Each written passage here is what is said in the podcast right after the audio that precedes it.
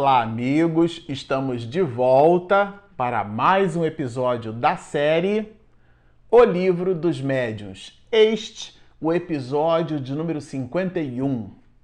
Bom, para você que está nos assistindo no canal, nós estamos estudando o capítulo 8 do Livro dos Médiuns, essa obra assim maravilhosa, e estamos trabalhando aqui com vocês é, refletindo em cima dos apontamentos do professor de Lyon, Allan Kardec, sobre a formação espontânea de objetos tangíveis. Conversávamos no episódio anterior do que Kardec se serviu, que a gente estudou no item 116, que é justamente a história do homem que aparece velando uma mulher portando uma caixa de rapé.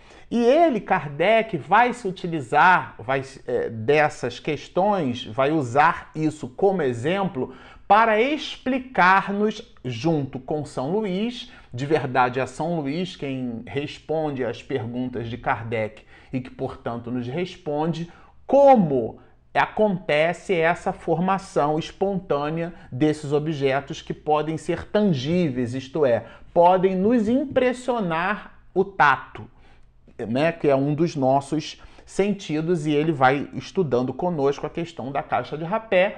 E no episódio anterior, nós terminávamos em cima de, um, de uma pergunta que Kardec fez: se não seriam esses objetos uma espécie assim de de imagem é, numa outra dimensão, aquele mesmo objeto numa outra dimensão. Ele dá aqui o nome de duplo etéreo, aquele objeto existindo numa dimensão e igualmente em outra. Então o espírito agora desencarnado, ele pode se servir daquela agregação numa outra dimensão e que, portanto, isso seria uma explicação para a tangibilidade, para a existência daquele mesmo objeto. Kardec vai perguntar isso para São Luís, mas São Luís vai responder que não é bem assim que acontece.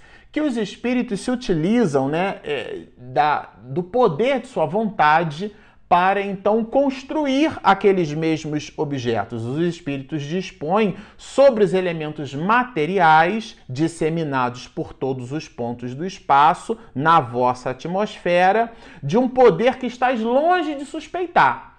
Nós, os espíritos, e aqui cabe uma observação: somos nós os espíritos, porque quando São Luís fala dos espíritos, é importante lembremos que nós também somos espíritos. Podem, pois, concentrar à vontade esses elementos e dar-lhes a forma aparente que corresponda à dos objetos materiais. A forma aparente, então, é uma aparência, é uma imitação, é um clone. Aquela caixa de rapé não era de fato a caixa porque quando a gente desencarna, a gente não leva a caixa. Se eu gosto muito desse óculos, quando eu desencarnar, eu não vou levar o óculos comigo para o caixão. Mas eu posso, eventualmente, aparecer para outras pessoas portando esse óculos agora desencarnado. Porque eu vou me servir desse objeto para dar força e peso para efetivar a constatação daquela mesma visibilidade. Então é esse é o, é, esse é o processo, né? As vestes com que os espíritos se cobrem, é, Kardec vai perguntar, nesse aspecto são alguma coisa? Sim, é, é, e São Luís responde com uma outra pergunta, né? O perispírito não é para nós alguma coisa? A gente, inclusive, diz que é uma matéria quintessenciada. É o mesmo processo. O que há na vida, Deus criou é, os compostos é, orgânicos e inorgânicos. É, esses compostos estão no conjunto, ou melhor, no subconjunto da construção material. Então, tudo aquilo que Deus criou no universo é material, e o outro braço, que é o princípio inteligente do universo, é imaterial é o espírito que, manifestando-se nas suas mais variadas gradações, quando adquire consciência de si mesmo, recebe o carimbo de espírito, simples e ignorante, e começa a construir a sua trajetória ascensional em direção a Deus, como uma planta que, quando nasce no solo, quando medra, busca o sol numa verticalização. Assim é o espírito. Mas, por uma coisa ou por outra, as construções de Deus são materiais e imateriais. A gente chama isso didaticamente, no estudo da doutrina espírita, de trindade universal: Deus, Espírito e matéria. Logo, essas construções que os espíritos promovem, manipulando elementos da natureza, essas construções são construções materiais. Os processos de ideoplastia formados pelo pensamento, a plasticidade que, que no éter somos capazes de construir, e essa plasticidade carrega inclusive, vibrações do teor que o nosso pensamento é capaz de imprimir. Essa plasticidade chamada né, de ideoplastia, plasticidade construída é, pelo nosso pensamento, é igualmente material. Então aqui estamos é, entendendo e estudando com São Luís que o espírito é capaz de se servir dessas mesmas propriedades, desse, desse mesmo contributo que está nas leis da natureza. São Luís, inclusive, vai nos dizer que alguns muitos espíritos fazem assim, realizam essas construções sem fazer a mínima ideia dos processos pelos quais eles as realizam, né? Porque no caso da caixa de rapé, inclusive, São Kardec vai perguntar: é, esse homem poderia tornar essa caixa de rapé tangível para a mulher? E ele vai responder que sim, que poderia, né? Ela poderia tomar a caixa de rapé em suas mãos? Certamente que sim. Ela poderia abrir a caixa de rapé, considerando a caixa de rapé como sendo uma caixa onde fica ali fumo. Ela poderia aspirar e, e, e, sentir ali e, espirrar, né? Quer dizer, sofrer os efeitos daquele elemento que está ali, e São Luís vai responder que sim, mas ainda assim trata-se de uma imitação de uma caixa de rapé. É uma agregação circunstancial, é a poderosa, como ele diz assim, poderosa ação que os espíritos exercem sobre a matéria. Essa poderosa ação é uma agregação circunstancial depois que o poder da ação da vontade que une aqueles elementos aquele poder se desfaz, aquela agregação igualmente se desfaz. Mas Kardec, ele vai um pouco mais adiante, ele aprofunda o bisturi. Bom, já que os espíritos podem construir caixas de rapé, podem construir o, o, o fumo, né, ao ponto de dar a, é, a, a, nós encarnados a percepção de tratar-se de um fumo, não poderiam eles, por exemplo, construir substâncias venenosas? É uma pergunta que Kardec faz a São Luís. É, agora, aqui é bem interessante a resposta de São Luís. Embora fossem capazes de fazê-la, não lhe seria permitido, porque não está na vontade de Deus. Então, uma coisa é, é, é, é, efetivamente ser capaz de, e a outra é ter condição de realizá-la. Aí Kardec muda a pergunta: não, uma substância venenosa não, mas e uma substância salutar? E aí os espíritos vão responder que sim, e acrescenta aqui São Luís com advérbio, né? Muita vez. Muitas vezes isso acontece. É, aí Kardec resolvendo dar-nos uma, como um professor de sua época, uma ampliação de nossas percepções, foi bom. Um veneno pode, mas não permite. Substâncias salutares, às vezes, muitas das vezes, conseguem fazer. E um alimento, como uma pera, uma fruta, uma substância é, qualquer e aqui São Luís nos dá uma verdadeira aula de física básica, de química básica, quando ele vai nos dizer o seguinte: você não precisa ir muito longe. Um raio de sol é capaz de nos mostrar substâncias pequeninas que ficam ali é, é, no ar. É, como por exemplo, e aqui a gente não eventualmente não observa, claro, ao olho nu, mas a, a umidade do ambiente nada mais é que pequeníssimas é, moléculas de água no ar. Se nós formos capazes de condensar, elas vão transformar-se, vão se liquefazer, quer dizer, vão mudar de estado. No estado quase gasoso, vão se liquefazer, vão se agregar no estado líquido. E se nós tivermos é, nesse processo é, resfriá-las, tirar-lhes o calor, elas vão se endurecer. Então vocês observam aqui uma resposta de São Luís, o raciocínio não é nosso, que pura e simplesmente nos valendo de determinadas condições que a, a natureza nos oferece pela nossa própria observação, nós já seríamos capazes de modificar aquilo que para nós estaria invisível. O que o espírito não é capaz de prover, considerando a sua vontade e a manipulação de fenômenos que nós pouco podemos compreender. Os espíritos dispõem de instrumentos mais perfeitos do que os vossos. Aí eu achei bem interessante. Quais os instrumentos de que os espíritos se dispõem? A vontade e a permissão de Deus.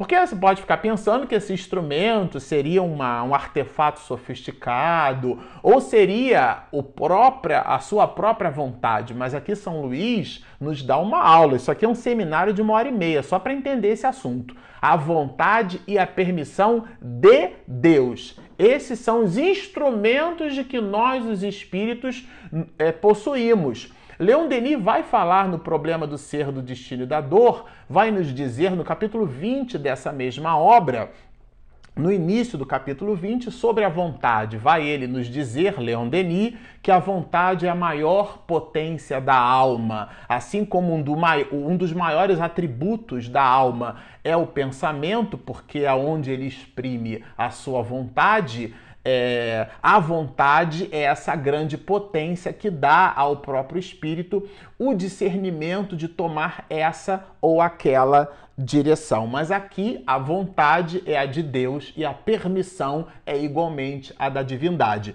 Porque lá em cima ele vai nos dizer que para compostos venenosos, muito embora possa o espírito. É, é, ter condição de fazê-la, não lhe é permitido, porque isso é, é, não está pela vontade de Deus. Deus não permite que isso aconteça. Então, esses grandes instrumentos dos espíritos, isto é, os instrumentos que possuímos, são o da vontade e o da permissão de Deus. Por isso, as Escrituras vão nos dizer: tudo posso naquele que me fortalece. Vocês observam como é magnífico esse estudo, né? Como ele é cheio de nuance, né? Então, é... e ele vai, Kardec, vai trabalhando isso porque ele fala da fruta, né? Ele diz aqui se seria possível, então, dado que um espírito pode, não pela vontade de Deus, mas potencialmente é, é, é, fabricar veneno e ao mesmo tempo fabricar substâncias salutares e a da substância salutar, São Luís diz que muitas vezes isso acontece, seria possível aos espíritos, né, produzir um determinado fruto, um determinado alimento? E a resposta é que sim, eles podem produzir uma emulação da saciedade. Isto é, a gente pode até ingerir a substância e aquilo produzir uma saciedade. Né? É ele está emulando a fruta. No bolo alimentar, o estômago acredita tratar-se daquele alimento, né? Atuar sobre o estômago e produzir aí a impressão da saciedade. É dessa impressão que, que Kardec é, busca obter com São Luís. E aqui, é, nas observações, que são as observações do codificador, eu achei até assim quase hilário, né? Kardec vai nos dizer assim: olha, esses casos são raros e excepcionais. A vocês farmacêuticos e a vocês é, cozinheiros, né? Donos de restaurante, não fiquem preocupados que os espíritos não vão à torta e à direita fabricar alimentos nem remédios. Esses casos são casos excepcionais e nunca dependem da vontade, ou seja, nós não poderíamos imprimindo simplesmente a nossa vontade, lembremos que é um binômio, né? É a vontade e a permissão de Deus, é com esse binômio que as coisas acontecem, são esses os instrumentos de que os espíritos se servem, né? Por esse mesmo motivo, ele coloca aqui Kardec que os, os donos de restaurantes e os farmacêuticos não ficassem preocupados porque os espíritos não estariam fabricando medicamentos e alimentos à torto e à direita, né? Inclusive, é, como desdobramento disso, Kardec vai perguntar para São Luís se esses objetos tangíveis se eles poderiam ser permanentes.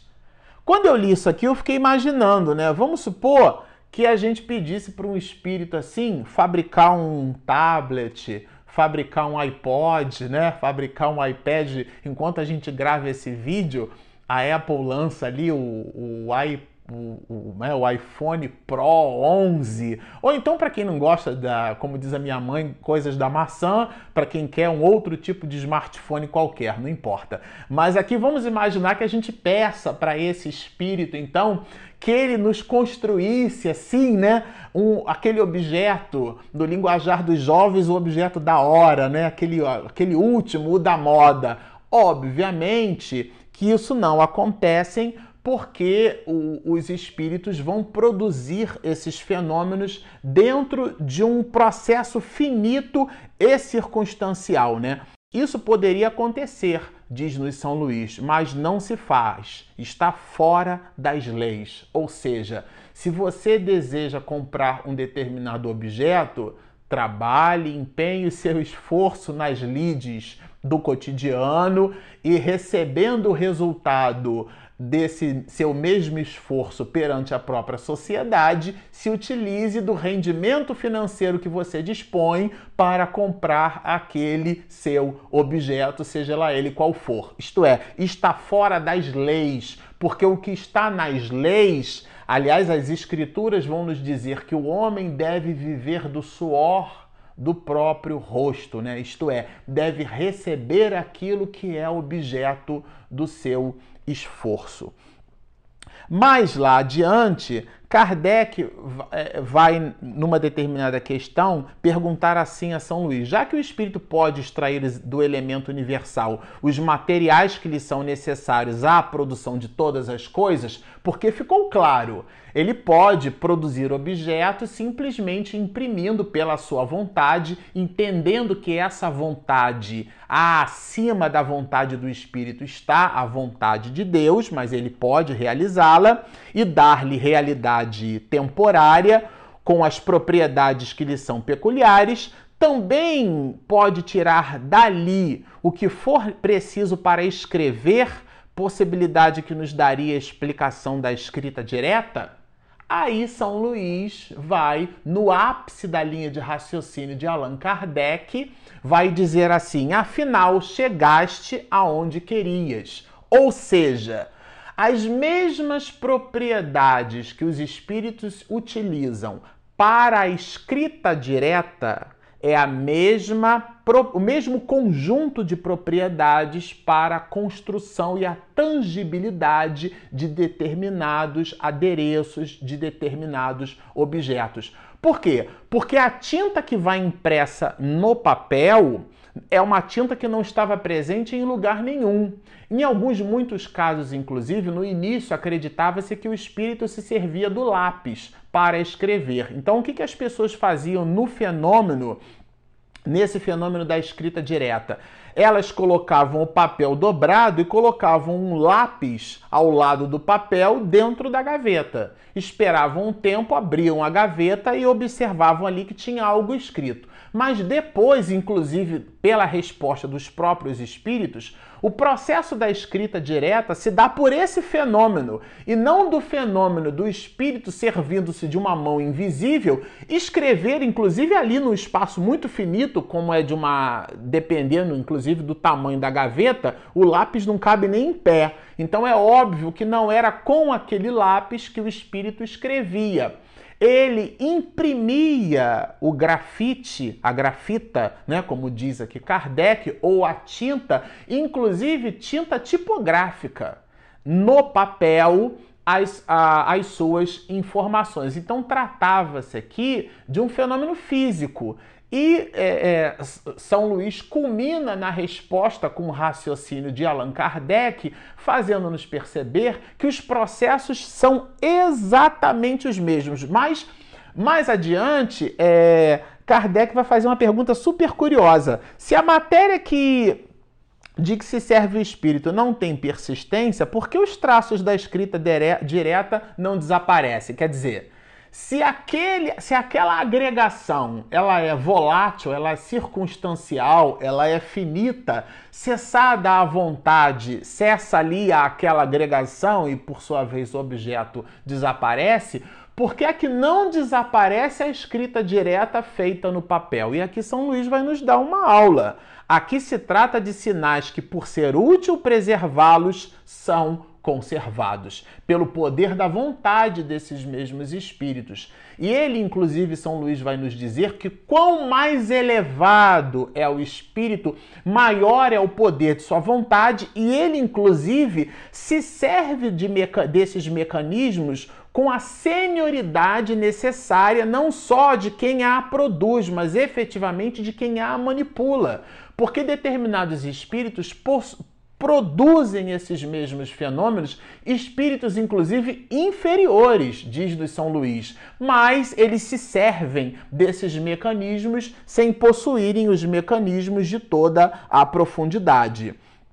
O que se observa, por exemplo, na ação magnética e curadora. Essa ação magnética e curadora, que é a mudança das propriedades da água pelo poder magnético, é, considerando a vontade, esse atributo que é um atributo essencial do espírito, o espírito imprime na substância, né, na água, é, os elementos que, inclusive, são elementos que podem favorecer a saúde. Como se observa, a vontade é atributo essencial do espírito, isto é, do ser pensante. Com o auxílio desta alavanca, ele atua sobre a matéria elementar e, por uma ação consecutiva, reage sobre os seus componentes, possibilitando assim uma transformação de suas propriedades íntimas. Esse é o poder magnético, que inclusive era o que Franz Mesmer estudava, né? O fluido elétrico animalizado, que é a transformação, a doação dessa substância, que ela é uma derivação do fluido cósmico universal, especializada à vida, também chamada de fluido vital, que que ela inclusive descende do princípio vital, dando-nos a vitalidade, a possibilidade da vida orgânica, muito bem explicada no Livro dos Espíritos das questões 60 a 67. Super recomendamos. Essas questões, elas inclusive encerram o bloco da primeira parte do Livro dos Espíritos e entram na segunda parte do mundo espírita ou mundo dos espíritos. Mas no final dessa primeira parte, Kardec vai nas questões 60 a 67. Eu repito porque a repetição é sempre um instrumento didático de fixação. Se você está nos ouvindo, trate de depois ir lá no Livro dos Espíritos e ler essas questões. Ele ali vai tratar do princípio vital dos seres orgânicos e seres inorgânicos. E o princípio vital é uma sofisticação do fluido cósmico universal. Sofisticação é essa e arranjo esse que pode ser potencializado e modificado pela ação da vontade. A vontade é então, como nos diz assim, aqui o, o, texto esse atributo essencial do espírito, do ser pensante. E é por essa mesma vontade que nós, os espíritos, poderemos modificar alguns atributos essenciais, um deles, inclusive, são esses atributos que podem promover melhora para a saúde, inclusive para a nossa própria saúde. Vocês percebam que estamos então cercados dentro de uma possibilidade enorme. Só nos cabe acreditar. Bom, ficamos por aqui. Nós encerramos com isso, né? Esse episódio que é cheio de nuances, é cheio de, de detalhes, de curiosidades, de elementos maravilhosos. Mas para o próximo episódio, vamos continuar nessa estrada com o professor de Lyon, com Allan Kardec, agora estudando o capítulo 9 da obra, que tem um título fantástico, fenomenal lugares assombrados. Será que existem realmente lugares assombrados? Bom, você estudará este assunto conosco no próximo episódio. Por enquanto, fiquem conosco. Se você ainda não baixou o seu aplicativo, não perca tempo. Temos disponível na Google Play e na Apple Store Espiritismo e Mediunidade. Também o nosso canal no YouTube, Marcelo Shoa Oficial. Postem os seus comentários sobre os vídeos, as suas dúvidas, as suas críticas, os seus elogios. Nós os receberemos com muito carinho. Então, baixem o aplicativo, estudem conosco, sigam-nos e muita paz.